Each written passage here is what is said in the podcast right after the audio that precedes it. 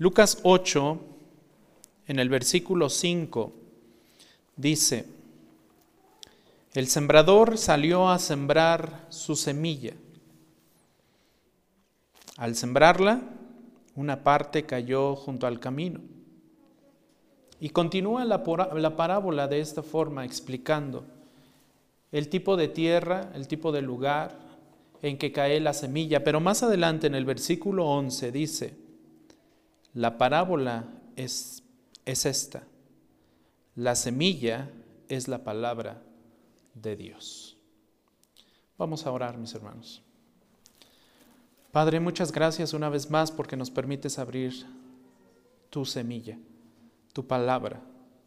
Muchas gracias porque el día de hoy, Señor, nos permites adorarte, bendecirte, y darte gracias por todas tus bendiciones y también darte gracias por la vida de nuestros niños en la iglesia.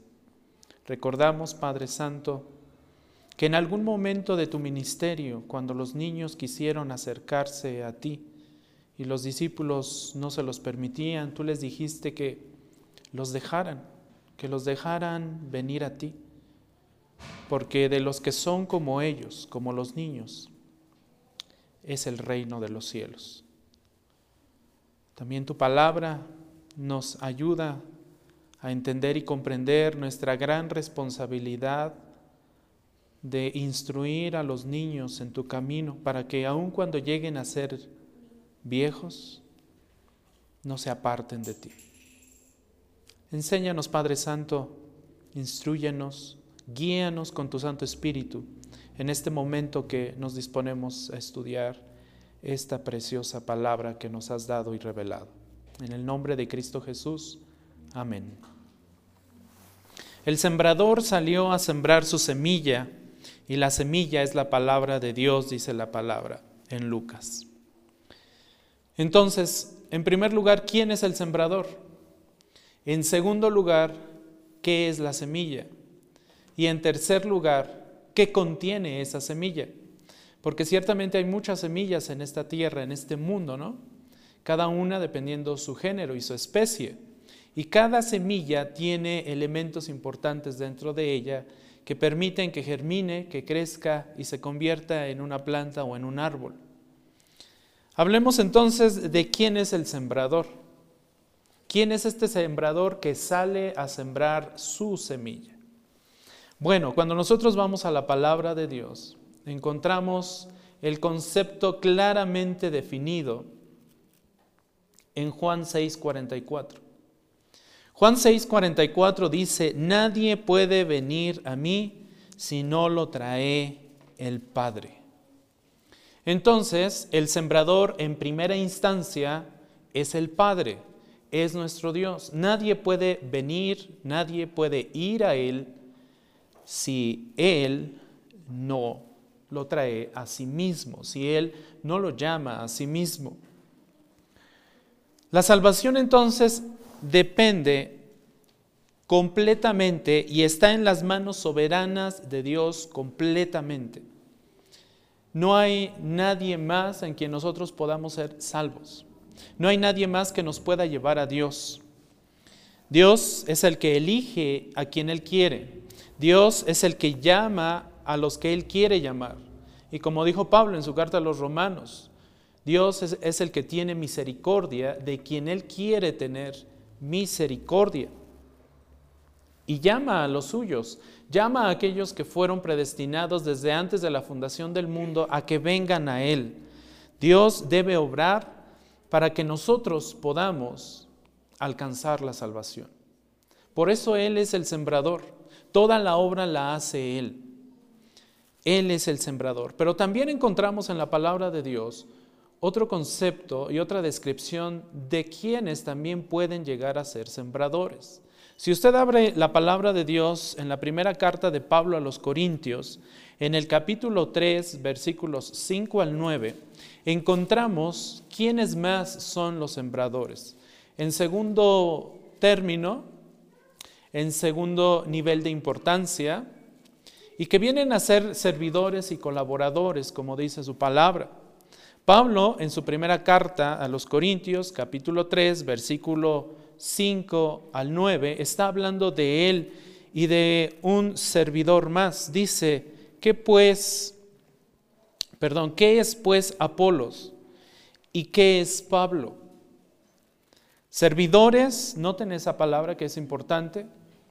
¿Quiénes son ellos? ¿Quién es Apolos y quién es Pablo? Bueno, simplemente, como dice Pablo, son servidores. Y luego dice, mediante los cuales ustedes han creído. Son servidores utilizados por Dios, son servidores mediante los cuales son medios utilizados por Dios para que la gente crea, pero no son más que eso. Y noten lo que continúa diciendo el versículo servidores mediante los cuales han creído. Estos servidores les han traído el Evangelio, les han explicado el Evangelio. Según el Señor dio oportunidad a cada uno. Noten al Señor obrando y dando la oportunidad de creer a cada quien, según su tiempo, según su momento, según su propósito. ¿De quién? Del Señor, no de los servidores. Yo planté, dice Pablo, versículo 6, Apolos, ¿qué hizo? Regó, pero, ese pero es muy importante porque nos contrasta la idea, Dios ha dado qué? El crecimiento. Sí, la obra de Pablo es importante, sí, la obra de Apolos es importante, pero la obra de Dios es lo más importante porque la obra de Dios es lo que da el crecimiento. Versículo 7. Así que ni el que planta ni el que riega es algo, en otras palabras, ni el que planta ni el que riega merece la gloria. ¿Por qué? Noten, porque la gloria le pertenece a Dios, sino Dios que da, ¿qué? El crecimiento, y este concepto es importante, es repetido dos veces en este pasaje. Versículo 8, ahora bien, el que planta y el que riega son una misma cosa. ¿Y qué dijimos que eran estos que plantan y riegan? Servidores. Pero cada uno recibirá su propia recompensa. Entonces, la obra que hacen estos servidores es importante y merece una recompensa que les será dada por quién? Por el Padre en su momento. Y continúa Pablo diciendo, conforme a su propio trabajo. Versículo 9 porque nosotros somos colaboradores en la labor de quién? De Dios. Así es que aquí encontramos un sinónimo de servidores. La primera palabra que encontramos en el verso 5. Somos servidores, somos colaboradores. Dios está dando la oportunidad de que creamos, Dios está dando el crecimiento y aquí Pablo también nos dice que somos colaboradores en la labor de Dios, en la obra de Dios. ¿Notan cómo estos conceptos se van repitiendo en el pasaje? Para que nosotros comprendamos estas verdades. Y termina este pasaje diciendo, y ustedes son el campo de cultivo de Dios. ¿Notan eso? Somos el campo de cultivo de Dios. Dios está obrando en este campo. Dios está plantando. Nosotros estamos colaborando, estamos sirviendo, estamos ayudando, pero Dios es el que da el crecimiento. Así es que aquí recalcamos el concepto de que Dios es el sembrador supremo. Nosotros somos sembradores también, estamos siendo llamados a ser sembradores también, colaboradores del Señor, servidores del Señor, predicadores del Señor, para que el campo del Señor conozca su verdad, conozca del Evangelio. Son el edificio de Dios, termina Pablo diciendo. Entonces tenemos el privilegio de ser servidores, colaboradores, instrumentos de Dios, obreros, sembradores. Y esto lo debemos tomar como eso, como un gran privilegio que el Señor nos da, pero también como una gran responsabilidad. Dios es el que da el crecimiento, hace que la verdad dé fruto, hace que esa semilla realmente crezca y se desarrolle. Él transforma los corazones y solamente Él los puede transformar de tal manera que esos corazones puedan ser cambiados de un corazón de piedra a un corazón de carne, capaz de comprender el Evangelio y la salvación que Cristo ofrece la salvación que Dios ofrece a través del sacrificio de su único Hijo. Así es que como sembradores tenemos una gran responsabilidad de orar por los corazones a los que estamos ministrando, especialmente los corazones de nuestros niños. Tenemos la responsabilidad de orar para que el Espíritu Santo obre, como vimos en el pasaje de Primera a los Corintios, para que el Señor obre en esos corazones ministre esos corazones, cambie esos corazones, moldee esos corazones, los lleve hacia sí mismo. Y también como servidores, como colaboradores, como sembradores llamados por el Señor, tenemos la responsabilidad de modelar, de vivir, de enseñar la palabra de Dios, de predicar la palabra de Dios diligentemente, constantemente. Y a esto fue llamado el pueblo de Dios desde el Antiguo Testamento. Si abre su Biblia en Deuteronomio capítulo 6, versículos 5 y 7, encontrará esta gran verdad y esta gran diligencia que Dios pide de nosotros al estar compartiendo su verdad. Deuteronomio capítulo 6, versículos 5 al 7. Note lo que dice. Amarás al Señor tu Dios. ¿Cómo? Con todo tu corazón. Ese va a ser tu anhelo más grande en la vida. Tu anhelo va a ser amar al Señor todo, con todo tu corazón. Y, y recalca, con toda tu alma y con toda tu fuerza, es decir, con todo tu ser. Y nota esto, versículo 6, estas palabras que yo te mando hoy estarán sobre tu corazón las guardarás en tu corazón, meditarás en ellas. Versículo 7. Aquí viene la responsabilidad de cada uno de nosotros. Las enseñarás cómo? A tus hijos y hablarás de ellas cuando te sientes en tu casa y cuando andes por el camino, cuando te acuestes y cuando te levantes. La versión que están leyendo ustedes en la pantalla es la Biblia de las Américas, que no incluye una palabra que a mí me gustó en la nueva Biblia de las Américas, que es precisamente diligentemente.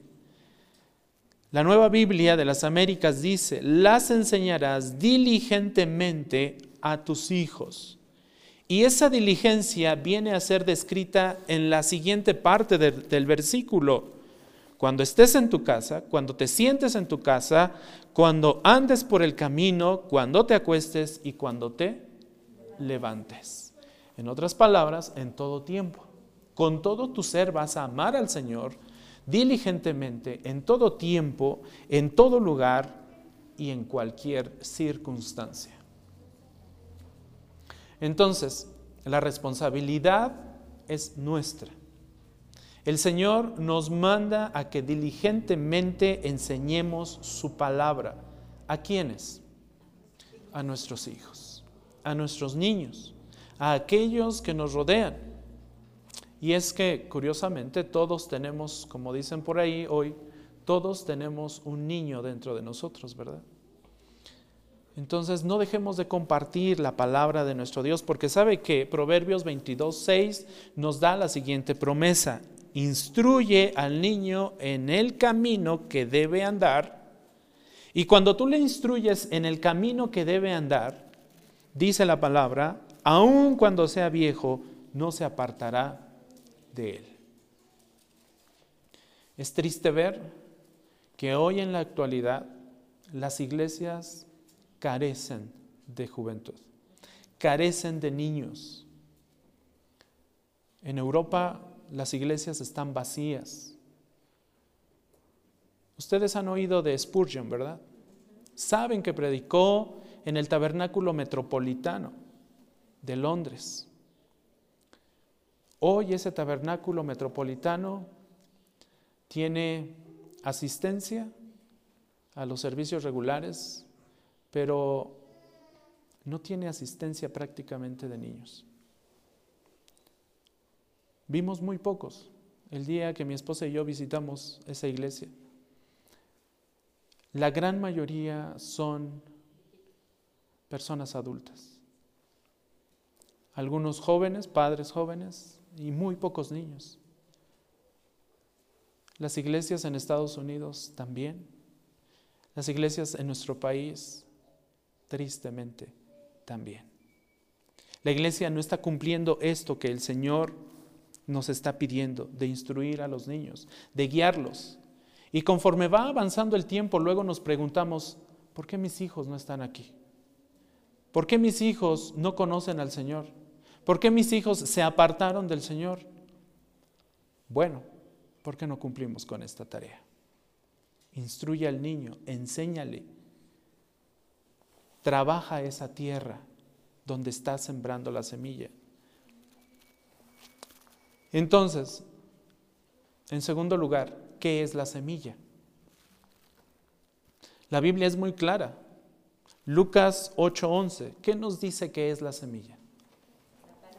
La palabra de Dios. Por eso el título de este sermón, su semilla, es lo más importante.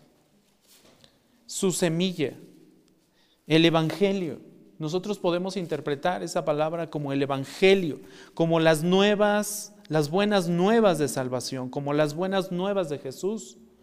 Podemos ver que esta es la verdad de Dios siendo revelada por Él mismo. Romanos 10, 17 nos dice, la fe viene por el oír Conocen este versículo. Y el oír, ¿por qué viene?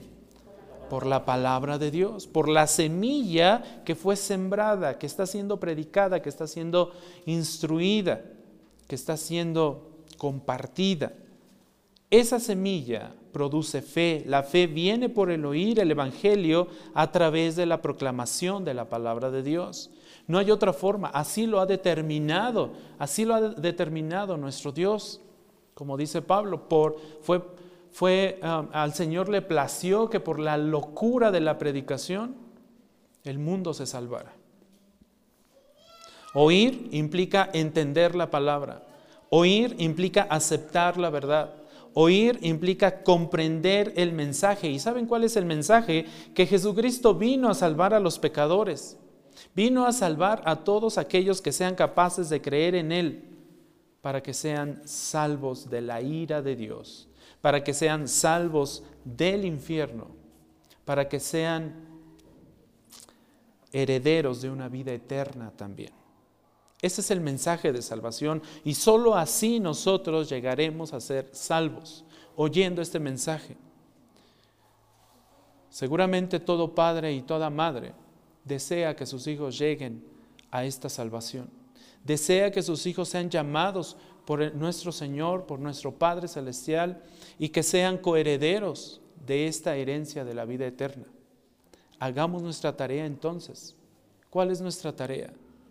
Enseñar, instruir, compartirles el Evangelio. Cumplamos nuestra tarea a la cual el Señor nos ha llamado a ser colaboradores, servidores, sembradores. Entonces, el que crea, como dice Juan 3:36, el que cree en el Hijo tiene vida eterna, pero el que no obedece al Hijo no verá la vida, sino que la ira de Dios permanece sobre él. Es necesario que nuestros niños sepan que hay dos caminos, uno que lleva a la vida eterna y otro que lleva a una condenación eterna en el infierno.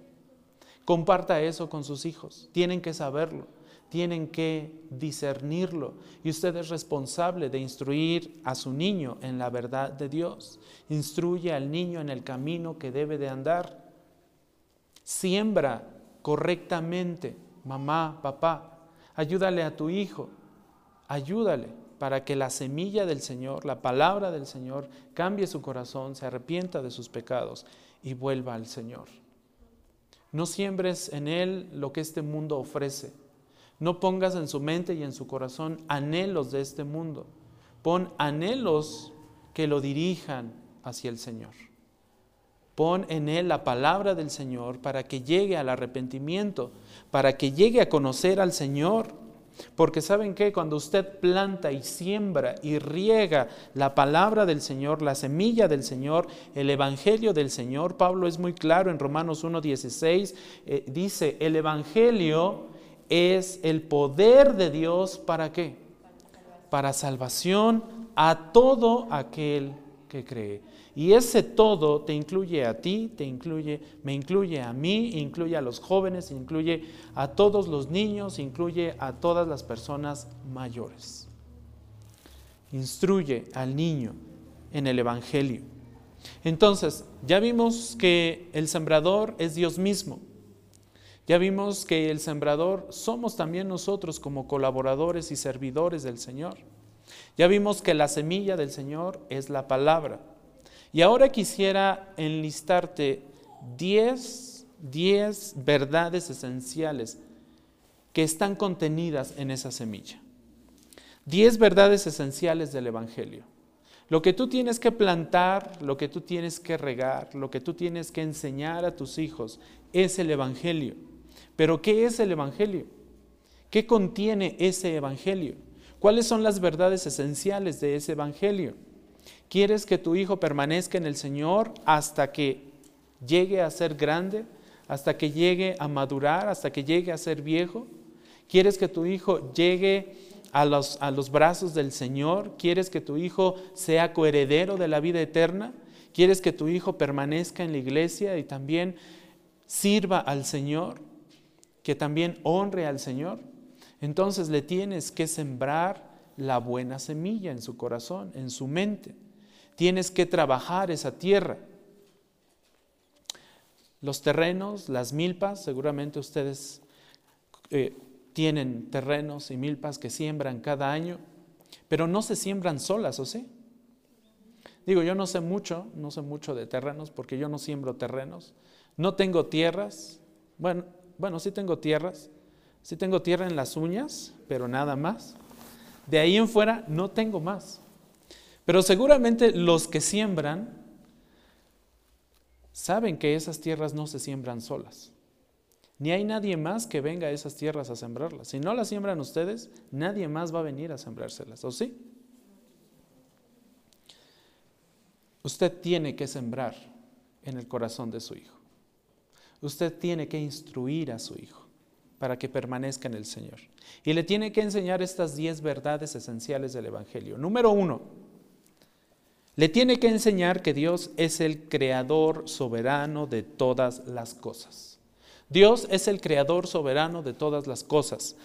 El Salmo 24.1 dice lo siguiente, del Señor es la tierra, y como dice la Reina Valera 60, la tierra y su plenitud, ¿verdad?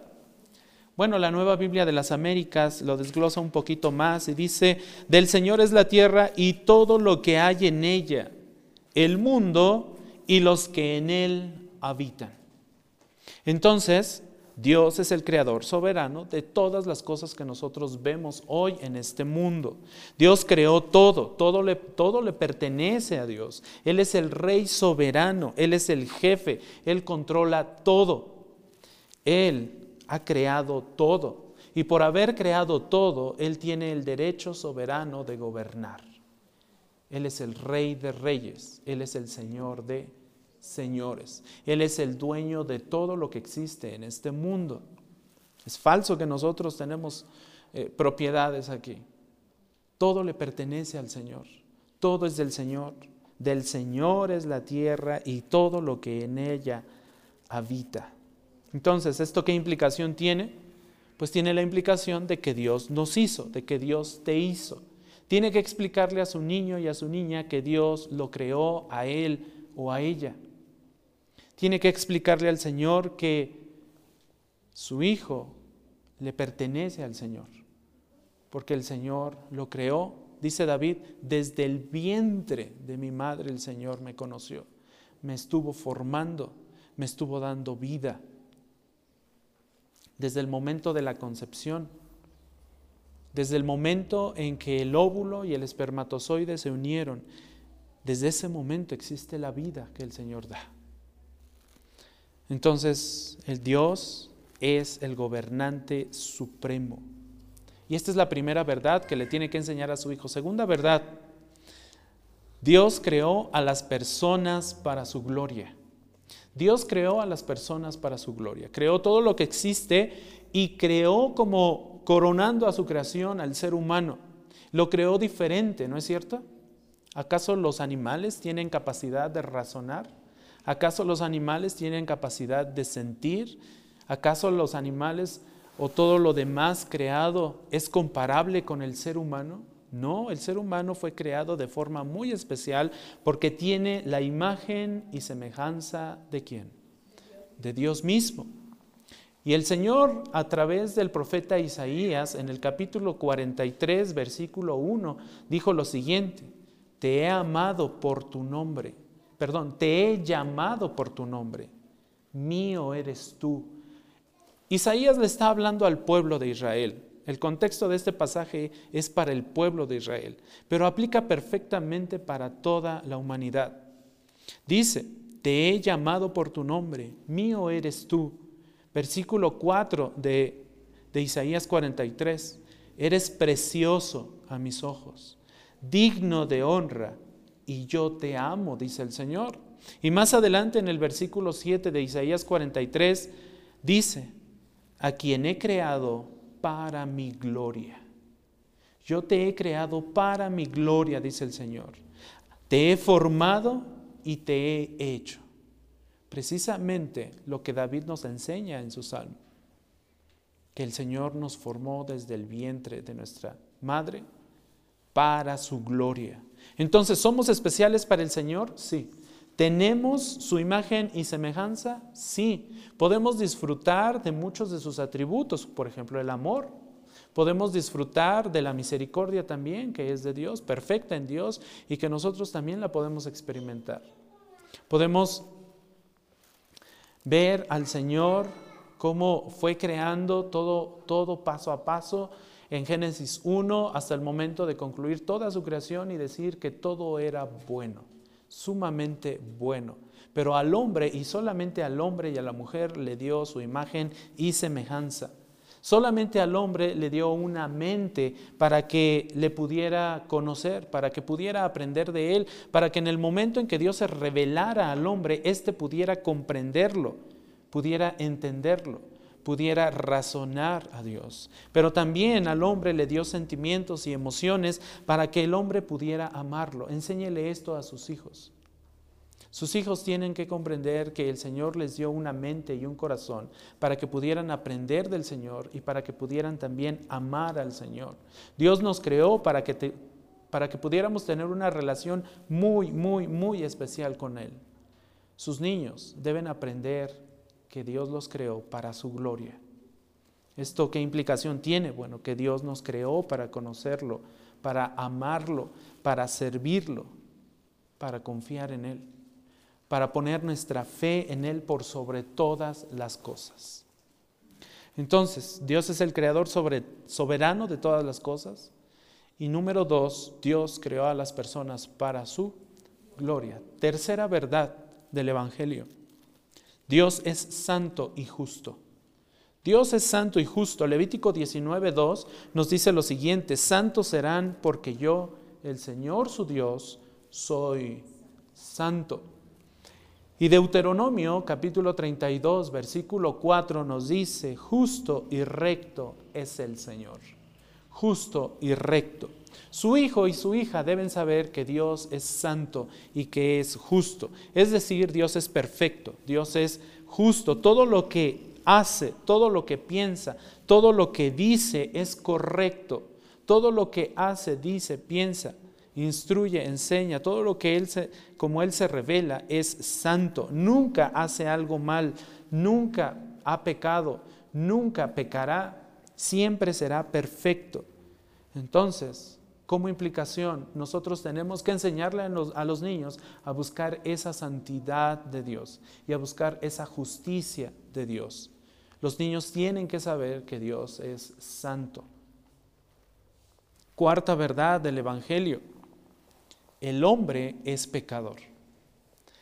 La palabra de Dios, al ser santa y justa, porque proviene de un Dios santo y justo, también nos revela que nosotros como seres humanos somos pecadores. Romanos 3:23 seguramente lo recuerda porque muchos lo memorizamos. Por cuanto todos pecaron y están destituidos de la gloria de Dios. ¿Cierto? Lo aprendimos así con Reina Valera 60. La nueva Biblia de las Américas dice, por cuanto todos pecaron y no alcanzan la gloria de Dios. En otras palabras, por cuanto todos pecaron, no merecen la gloria de Dios. Nadie de nosotros merece la gloria de Dios por causa de nuestro pecado. Y los niños deben saber esto. David también dijo alguna vez que en pecado lo había concebido su madre.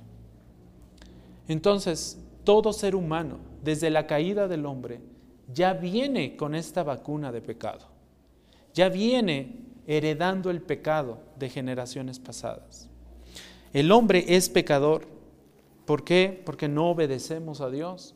Porque nuestra naturaleza rechaza a Dios constantemente porque está en nosotros quebrantar las leyes de Dios, porque está en nosotros pecar contra Dios, como dijo David en el Salmo 51, contra ti y solo contra ti he pecado.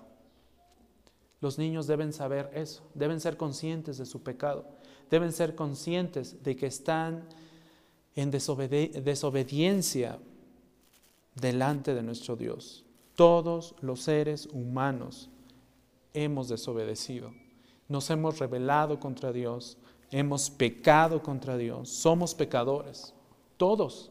Y cuando y cuando Pablo en su carta a los romanos dice que no hay ni uno solo, ni un solo justo en esta tierra, está refiriendo a todos. Está refiriendo a niños, a jóvenes, a gente adulta a ancianos, a todas las personas de este mundo. Es importante que los niños sepan esto. Quinta verdad, si Dios es justo, si Dios es santo, entonces está en lo correcto al castigar el pecado. Lo que Dios hace para castigar el pecado es correcto. Romanos 6:23 en la primera parte dice, la paga del pecado, ¿qué es? La muerte. Lo que merece el pecado es la muerte. Todo aquel que peca lo que merece es morir por causa de ese pecado. Así, así lo ha determinado el Señor. El Señor ha determinado que todo aquel que peque debe morir, debe ser condenado, debe ser apartado de Dios completamente y para siempre debe ser condenado en el infierno. Eso es lo que merece todo el ser humano y los niños lo deben recibir y entender de parte de nosotros. Es parte de la instrucción que les debemos dar. Dios está en lo correcto al no permitir, al no admitir ningún tipo de pecado, así sea pequeño, mediano o grande, y es que en realidad el pecado es pecado. No hay niveles en el pecado. El pecado es pecado. Aún las mentiras piadosas, ¿no? Eso es pecado. Y Dios no lo permite, no lo puede permitir, no lo puede admitir, no lo puede solapar. ¿Saben por qué? Porque si Él lo permite y si Él lo solapa, entonces Dios deja de ser Dios. Porque entonces ya no sería santo y ya no sería justo. Por eso es correcto que Dios castigue ese pecado y al pecador que se empeña en continuar en su pecado. Eso es correcto, eso es santo, porque nuestro Dios es santo y justo. Y es precisamente lo que significa que Dios sea santo y justo, que el pecado no es aprobado por Dios, que Dios odia el pecado, que debe castigar el pecado. Es un castigo justo. El hecho de que el pecado sea castigado con la muerte y con el infierno. Entonces, ¿qué implicación tiene esta verdad, esta quinta verdad? Bueno, ya que somos pecadores, merecemos morir. merecemos morir y ser apartados de Dios en el infierno. Esta es la quinta verdad. Sexta verdad del Evangelio. Dios es misericordioso también. Dios es bondadoso para con los pecadores. Noten lo que dice el Salmo 145.8. Salmo 145.8. Clemente y compasivo es el Señor. Y usted conoce la siguiente frase porque la he escuchado continuamente. Lento para la ira y grande en qué? En la misericordia. Y esto lo hemos experimentado cada uno de nosotros que hemos creído. Por la misericordia de Dios, por su gran amor, por su gran bondad, nosotros, dice Malaquías, no hemos sido consumidos. Porque Él es lento para la ira y grande en misericordia. Desde el momento en que nosotros nacimos, ¿sabe qué merecíamos? Morir. Porque ya veníamos contaminados por el pecado. Y sin embargo el Señor nos mostró su misericordia y permitió que viviéramos. Demostró que era lento para su ira para derramar su ira, lento para la ira. Se mostró clemente y compasivo con cada uno de nosotros. Y es así como se sigue mostrando hoy en día a la humanidad, como un Dios clemente, bondadoso, misericordioso, que muestra su gracia, que muestra ser paciente, que muestra que es lento para enojarse, lento para castigarnos, aun cuando lo merecemos, porque somos pecadores y merecemos la muerte. Entonces, ¿qué implicación tiene esto? Bueno, que debemos depender de la misericordia de Dios, que dependemos de la misericordia de Dios, que dependemos de la gracia de Dios, que dependemos del amor de Dios para llegar a la salvación. Su hijo y su hija debe saber esto, que aun cuando él o ella es merecedora de la muerte y condenación eterna por causa de su pecado, también Dios es lento para la ira y grande en misericordia. Séptima verdad. Dios, por amor a nosotros, envió a su Hijo que es santo y justo, también como Él. Dios, por amor a nosotros, envió a su Hijo santo y justo. Esta es la esperanza y la gran verdad del Evangelio, nuestro Señor Jesucristo. Sus hijos deben saber esto. Comparta esto con sus hijos. Nuestro pecado nos condena, nuestro pecado nos hace morir, pero hay un camino que nos permite llegar a Dios. Nuestro Señor Jesucristo dijo, yo soy el camino, la verdad y la vida. Nuestro Señor Jesucristo es el camino que Dios nos ha brindado para llegar al Padre. Él es el camino, Él es la verdad. No busque la verdad en otras religiones. Solamente va a encontrar falsedad y mentira. Él es el camino, la verdad y la vida. ¿Quiere vida? Quiere vida eterna. Solamente la va a encontrar en Jesucristo y sus hijos deben saber esto. Juan, el apóstol Juan, en su Evangelio, en el capítulo 1, versículo 14. Comparte este versículo con su hijo. Espero que esté anotando estos versículos que son clave. Solamente elegí un versículo para cada, para cada verdad, pero ciertamente hay muchos versículos que nos enseñan y nos ayudan a comprender más y a profundizar más sobre estas verdades. Juan 1.14 dice, el verbo se hizo carne. ¿Quién es el verbo? Cristo. Explíquele a su hijo que el verbo es nuestro Señor Jesucristo, es el Hijo de Dios. En otras palabras, el Hijo de Dios que estaba con Dios, que disfrutaba de una, de una comunión con el Padre, se hizo carne y habitó entre nosotros, dice Juan, y nosotros vimos su gloria. Una gloria que solamente le pertenecía a Él, al unigénito del Padre. Una gloria que le permitía mostrarse a nosotros lleno de gracia y también de verdad.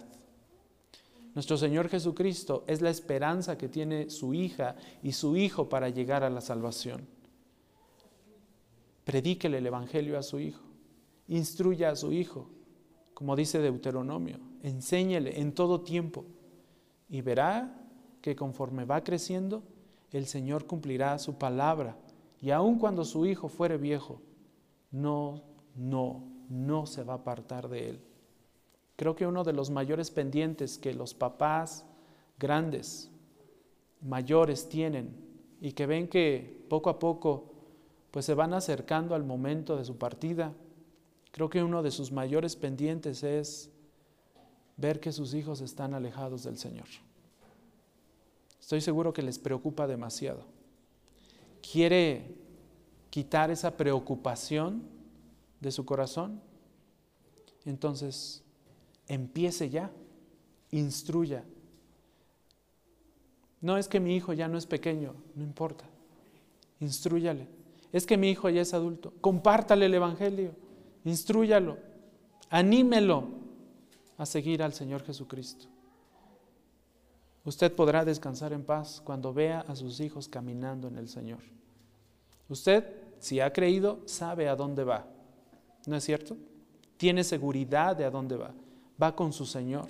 Va a descansar con su Señor. Y si su, y si su hijo o hija no ha creído, ¿qué va a pasar con él? ¿No le da pendiente? ¿No le preocupa? ¿No le da cosita que ya no lo va a ver? Si él no llega a creer.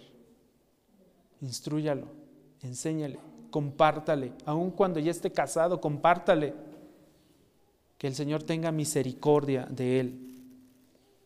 Dios envió a su Hijo único al mundo, completamente siendo Dios, pero también completamente siendo hombre. Y no estimó el ser igual a Dios. No estimó el estar en la condición de Dios. Renunció a su posición en la gloria. Renunció a la comunión que tenía con el Padre para venir y adquirir la naturaleza humana y así podernos comprender a nosotros, pero sin pecado. Él tuvo hambre, él lloró, él sufrió, él experimentó tentación, ¿no? Al menos se nos habla de tres tentaciones que tuvo de parte de Satanás, ¿las recuerdan? ¿Y en qué momento, en cuál de ellas cayó?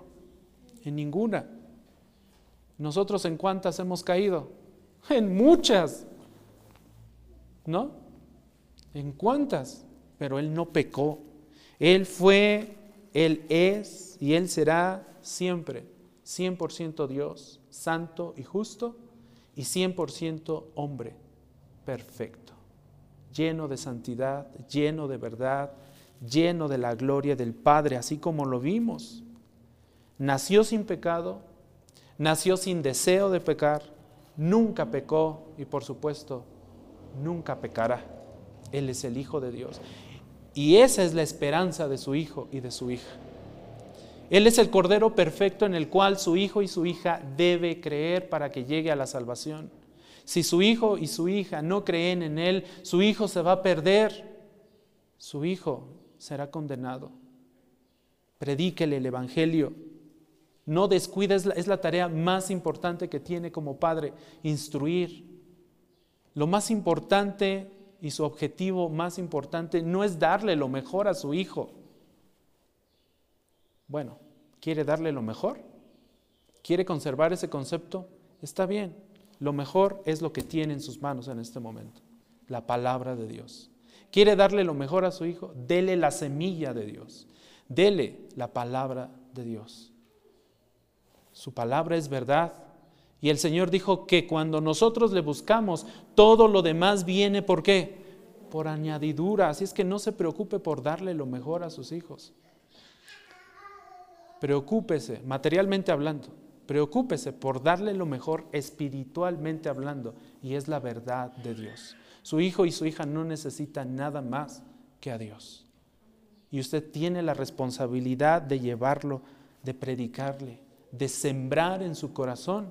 El sembrador es el Señor, el sembrador es usted. y esa tierra en la que cae la semilla, que puede ser pedregal, que puede ser qué? El camino, o puede ser una tierra buena, ¿no? Dice la parábola.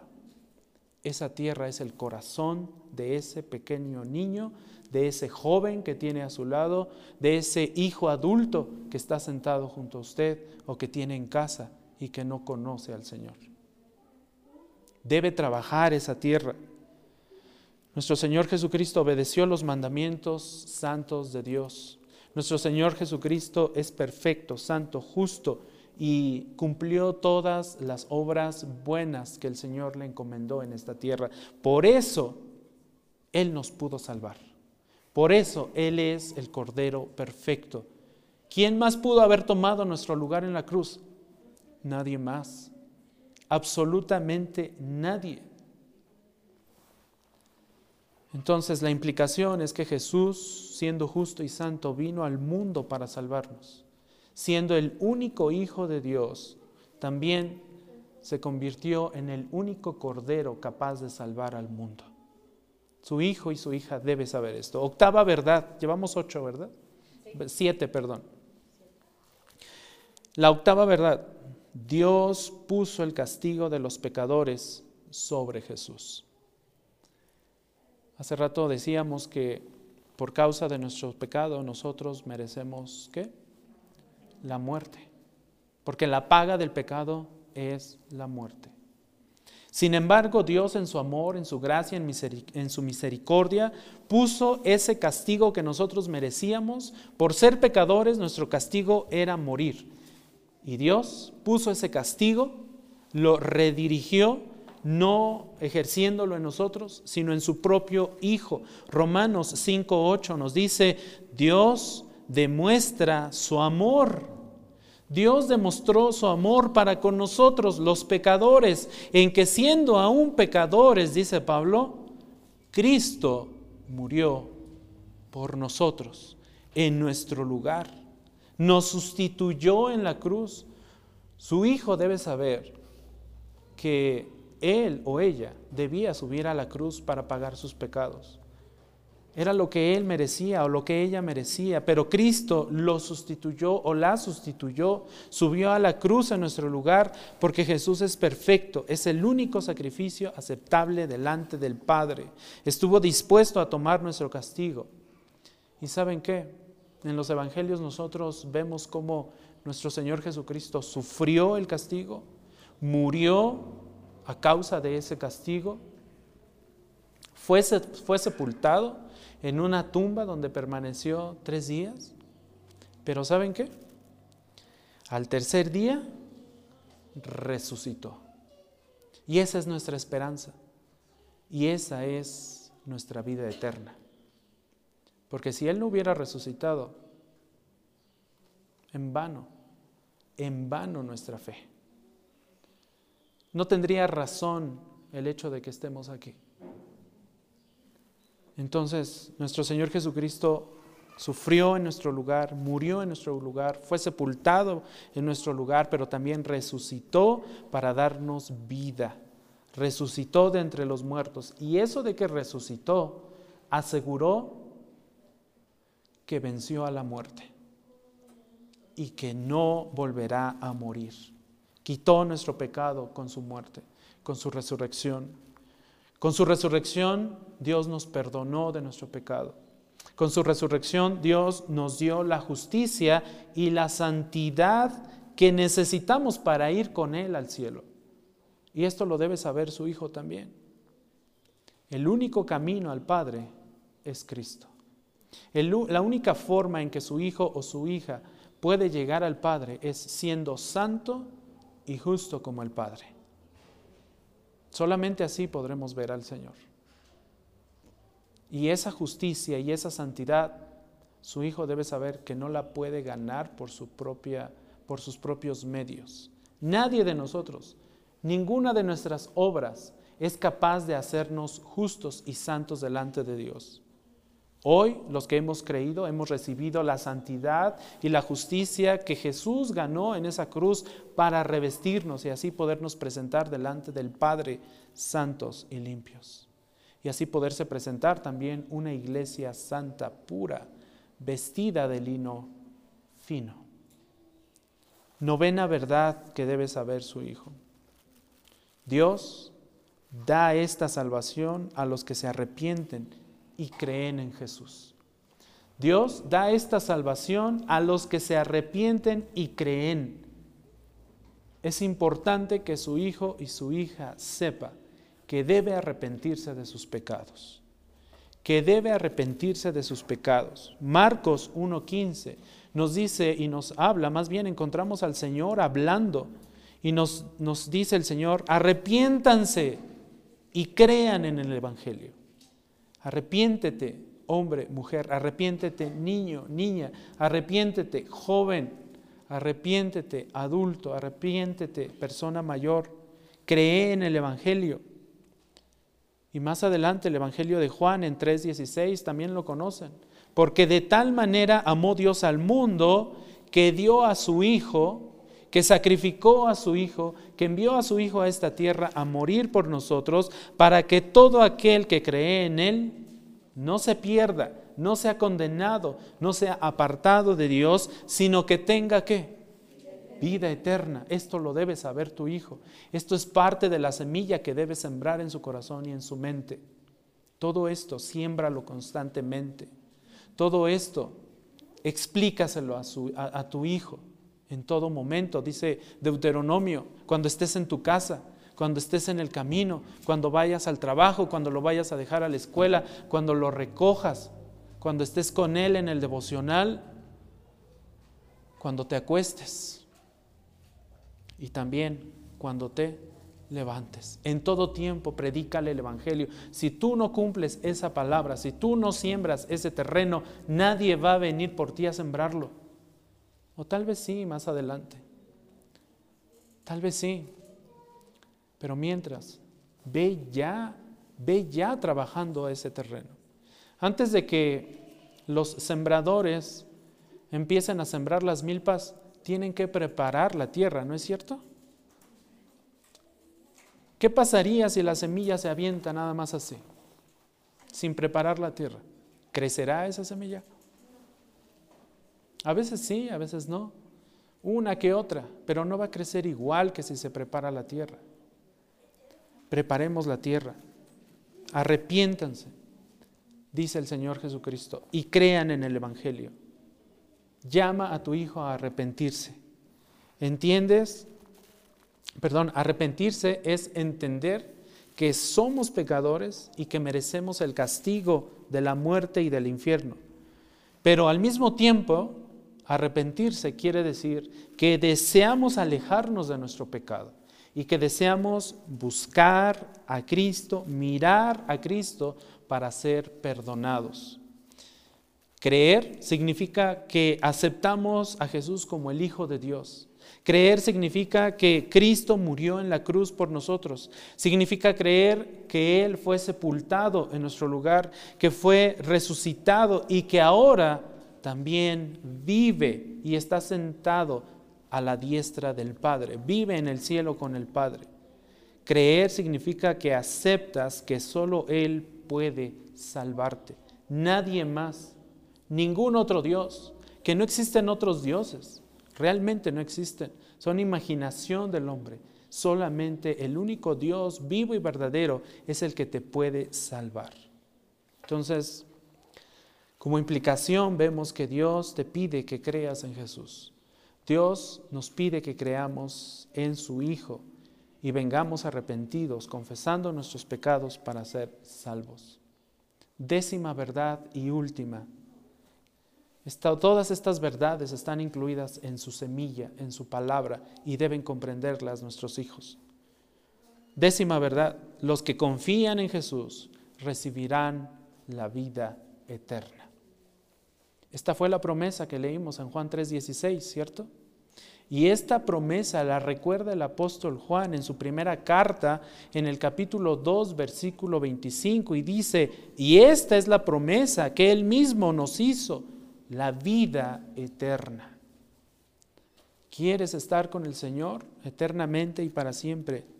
Esta es la promesa que te, que, él, que Él te ha dado si crees en Él. Vivir para siempre con Dios es posible.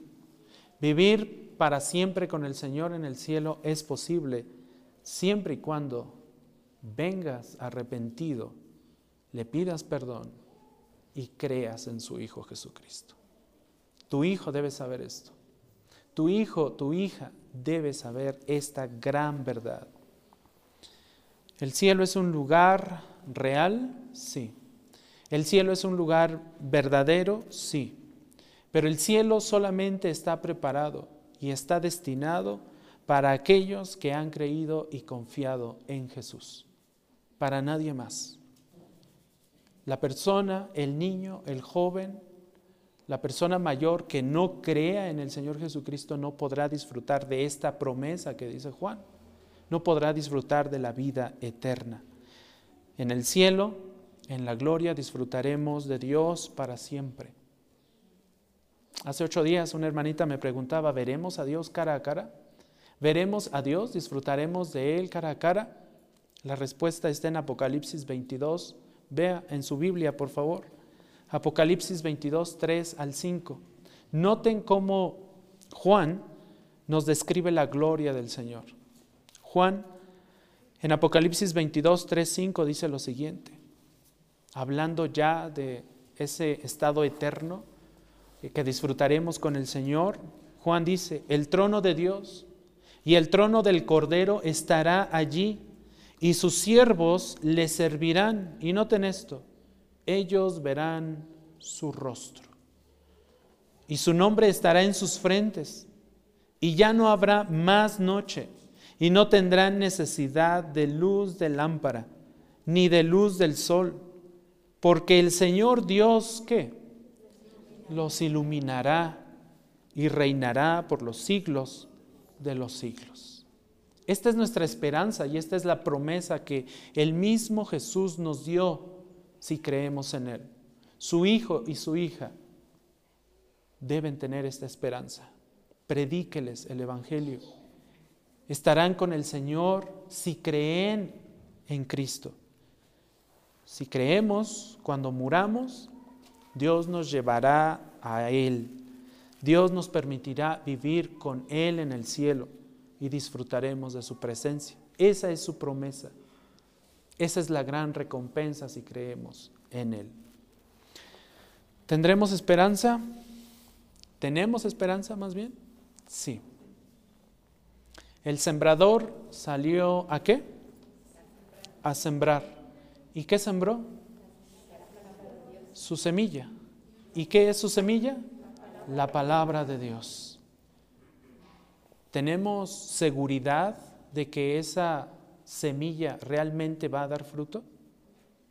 ¿Tenemos certeza de que esa acción de sembrar realmente va a dar fruto? ¿Podemos afirmar que eso es verdad? De entrada sí, porque eso es lo que la palabra de Dios dice y su palabra es verdad. Pero si quiere más certeza, abra su Biblia en Isaías capítulo 55, versículo 11. Si aún sabiendo que la palabra de Dios lo dice y que la palabra de Dios es verdad, necesita más confirmación, bueno, Isaías 55, 11 nos da esa confirmación y nos anima a confiar y a tener esperanza cuando nosotros cumplimos nuestra labor. Noten lo que Isaías 55, 11 dice. Así será mi semilla, así será mi palabra, así será mi palabra que sale de qué? De mi boca. Y noten esta, esta palabra que sigue es importante. No. Y es más, subráyela, enciérrela, márquela. Porque su palabra no volverá a él como vacía sin haber realizado lo que deseo. Noten que esa palabra va a realizar lo que Dios desea y lograr el propósito para el cual la que le envié. Así es que la palabra de Dios es verdadera y no va a regresar vacía a Dios. Va a dar fruto y fruto en abundancia. Cumpla su labor. Cumpla lo que Deuteronomio nos llama a hacer a enseñar la palabra a nuestros hijos. Después dele todo lo que usted quiera darle. Después dele todo lo que usted no tuvo si quiere. Pero primero dele la palabra de Dios. Primero enséñele el camino de salvación. Primero enséñele a caminar en el camino del Señor. Después cúmplale sus caprichos si quiere, porque es su hijo, porque lo ama, porque lo adora, ¿no? Pero primero, cumpla su tarea de enseñar a sus hijos. Su semilla, la palabra de Dios es poderosa y no volverá al Señor vacía. Usted podrá descansar plenamente. Por eso Pablo, en su segunda carta a los Corintios, y esto lo leemos cada vez que, cada vez que eh, ofrendamos, Pablo nos dice, el que siembra abundantemente, abundantemente también segará. Hermanito, hermanita, ¿quieres sembrar y cosechar abundantemente en la vida de tus hijos? Primero debes sembrar abundantemente. O como dijo, o como dijo Deuteronomio, diligentemente, para que puedas recoger. Vamos a orar. Padre, muchas gracias porque nos permites entender tu palabra y tu evangelio. Muchas gracias porque en tu gracia y en tu misericordia nosotros hemos alcanzado salvación y también nos llevas a comprender nuestra gran tarea de compartir el Evangelio a nuestros hijos, de compartir el Evangelio a las nuevas generaciones, de llamar a, nuestros hijos al arrepentimiento, a que crean en ti, en tu Hijo Jesucristo que vino a esta cruz a morir por nuestros pecados. Es urgente que lo hagamos porque si no serán condenados, si no sufrirán muerte y pérdida eterna alejados de ti. Ayúdanos a cumplir esta tarea como iglesia. Ayúdanos a instruir. Tu palabra nos dice que es nuestra responsabilidad instruir a nuestros hijos, no es de nadie más. Sabemos que tú siembras tu semilla Sabemos que nosotros como sembradores y colaboradores y servidores tuyos también debemos sembrar esta semilla diligentemente, constantemente, fervientemente, para que nuestros hijos tengan esperanza de estar una vida eterna junto a ti y puedan ver tu rostro. Ayúdanos a cumplir, Señor, esto cada día de nuestra vida. En el nombre de Cristo Jesús te lo rogamos. Amén.